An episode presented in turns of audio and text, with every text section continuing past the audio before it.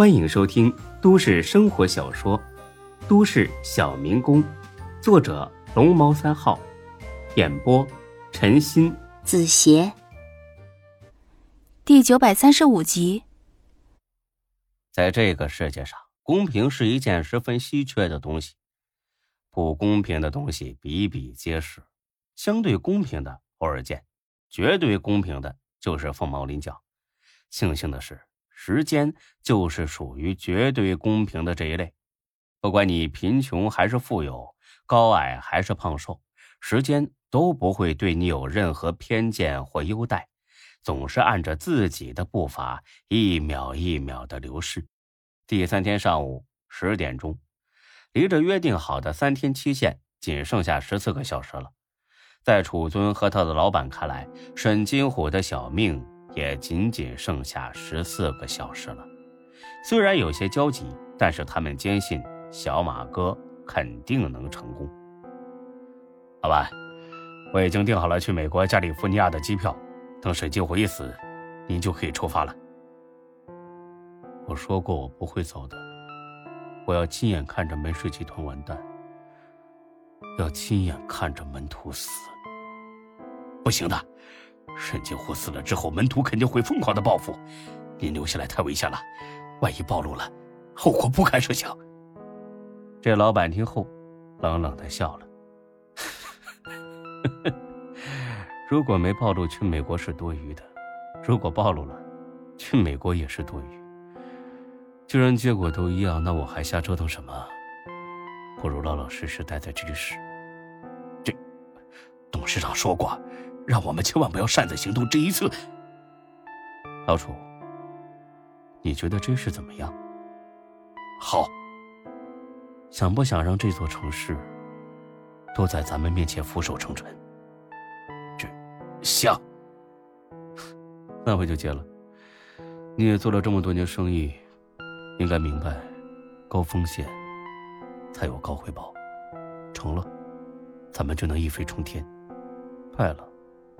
也不过亡命天涯而已，没什么可怕的。是。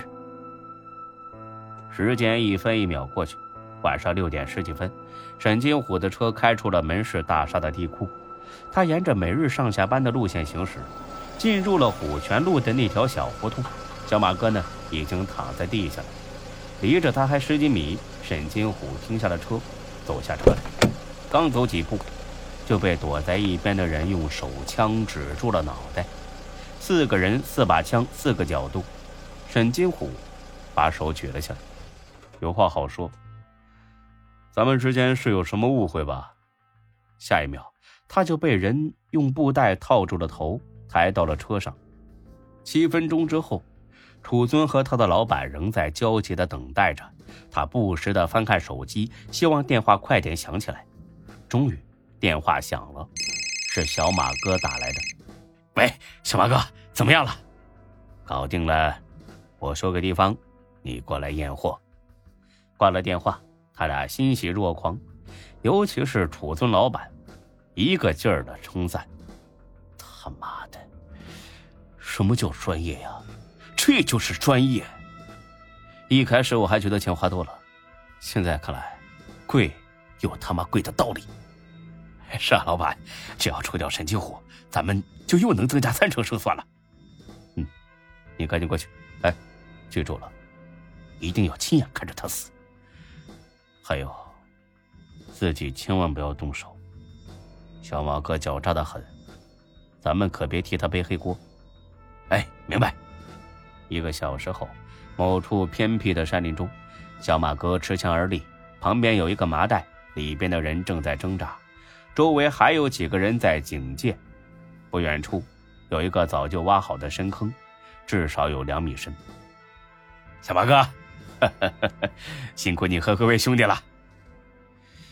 你总算来了，如果再去一点，我都打算把他埋人走了。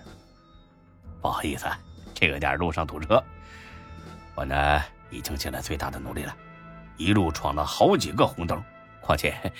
我不是还得筹措现金吗？所以就稍微晚了点行了，钱呢？啊，车上来，小马哥，点一点。洗银钱有什么好点的？既然跟你合作，这点心还是有的。谢谢小马哥信任，跟您合作就是痛快。那我验验货，可以啊。把麻袋给他解开。一声令下，麻袋解开了。沈金虎被蒙着眼睛，嘴里边也塞着东西，就连耳朵也被堵住了，很是狼狈。怎么样？没问题吧？这眼睛蒙着看不清楚啊，能不能把眼罩给摘了？摘了也行啊，我们是无所谓的。对了，邱总啊。你相信这个世界上有鬼吗？啊，什么意思？不信的话，摘了眼罩也没什么。可是你要信这个，如果沈金虎记住了你的模样，恐怕当鬼也不会放过你呀。此时呢，天已经完全黑了，又在深山密林，本就十分恐怖。再加上小马哥这么一说，楚尊呢？立马起了鸡皮疙瘩。不过害怕归害怕，他还是十分敬业的。他必须确认眼前这个人就是沈金虎。我不信，那就好说啊！来啊，把他的眼罩给他摘喽。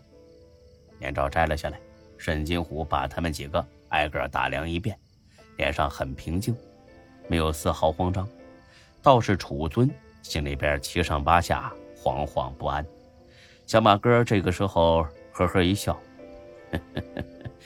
沈宗安，多有得罪了。”沈金虎仍旧没回话。哎，别这个样子嘛！出来混，迟早是要还的。这个道理我不说，你应该也很明白吧？能混到今天的成就，你这辈子也算没白活呀！你说是吧？哎呦我操，不理我啊？行啊，那我说你听着，我操！哎，小马哥，他耳朵被塞住了，呃，听不见咱们说话。